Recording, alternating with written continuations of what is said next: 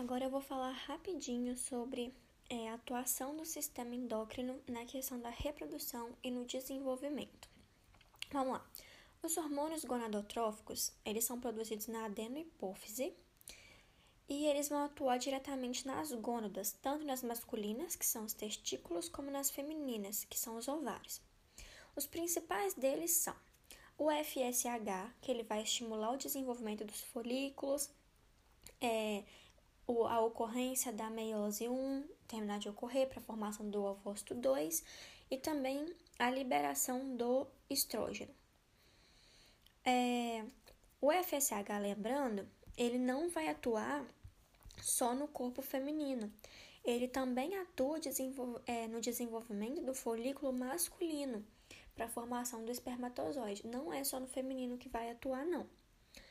Já o LH, ele vai promover a liberação do óvulo é, e formação do corpo lúteo na mulher. E depois da formação desse corpo lúteo, vai haver a formação da progesterona por ele. Já no homem, o LH ele vai atuar na produção da testosterona. Ele vai comandar a produção de testosterona lá nas células de Leydig. É, e ele também recebe o nome de ICSH, apesar de ser muito pouco usado. Ou seja, os dois, tanto o FSH, que é o hormônio folículo estimulante, como o LH, que é o hormônio luteinizante, são hormônios da hipófise é, gonadotróficos que vão atuar nas gônadas e todos dois eles atuam tanto no no sistema genital feminino como no masculino.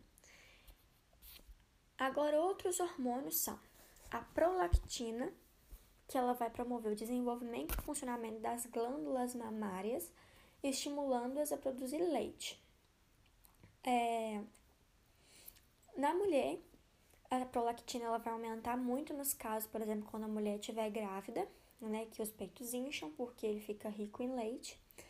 E nos homens, a produção, os homens produzem prolactina, mas uma quantidade muito pequena. Se houver uma produção em excesso, os homens eles, eles ficarão com excesso de mamas.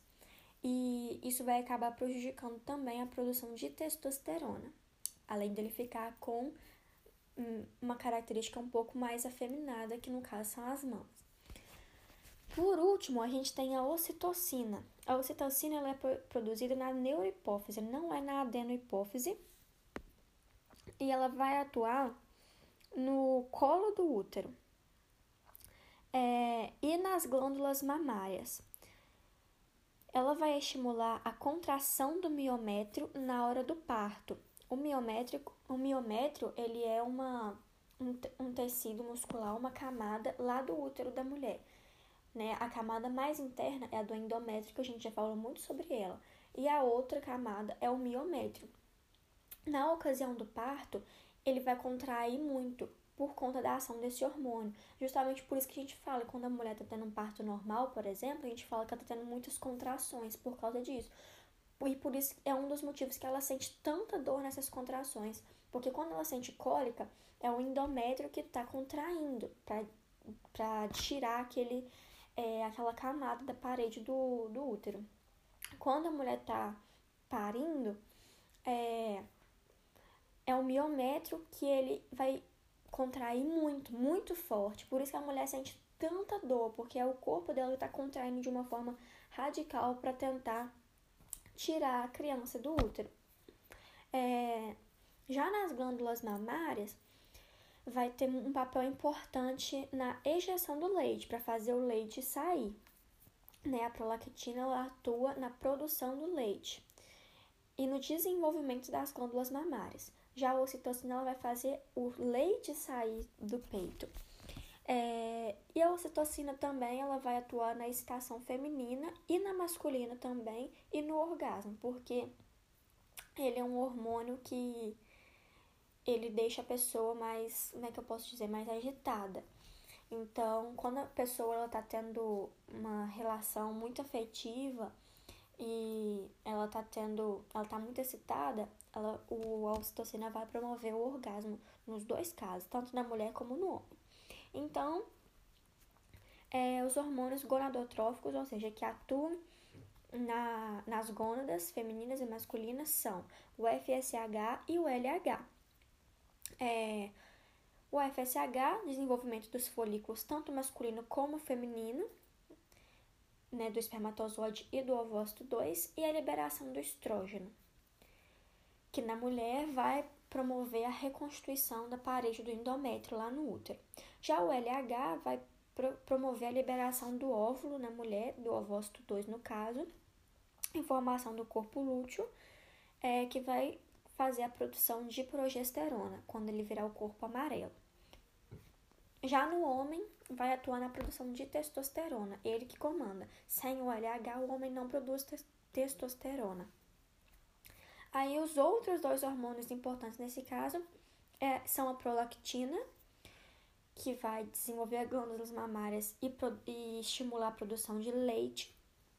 E no homem pode gerar excesso de mamas prejudicar a produção de testosterona. A ocitocina, que é produzida na neurohipófise, ela vai atuar no útero, nas glândulas, estimulando a contração do miométrio na hora do parto, é a ejeção do leite e também a excitação feminina e masculina e o orgasmo. Cabe lembrar também que a ocitocina é chamada de hormônio do amor.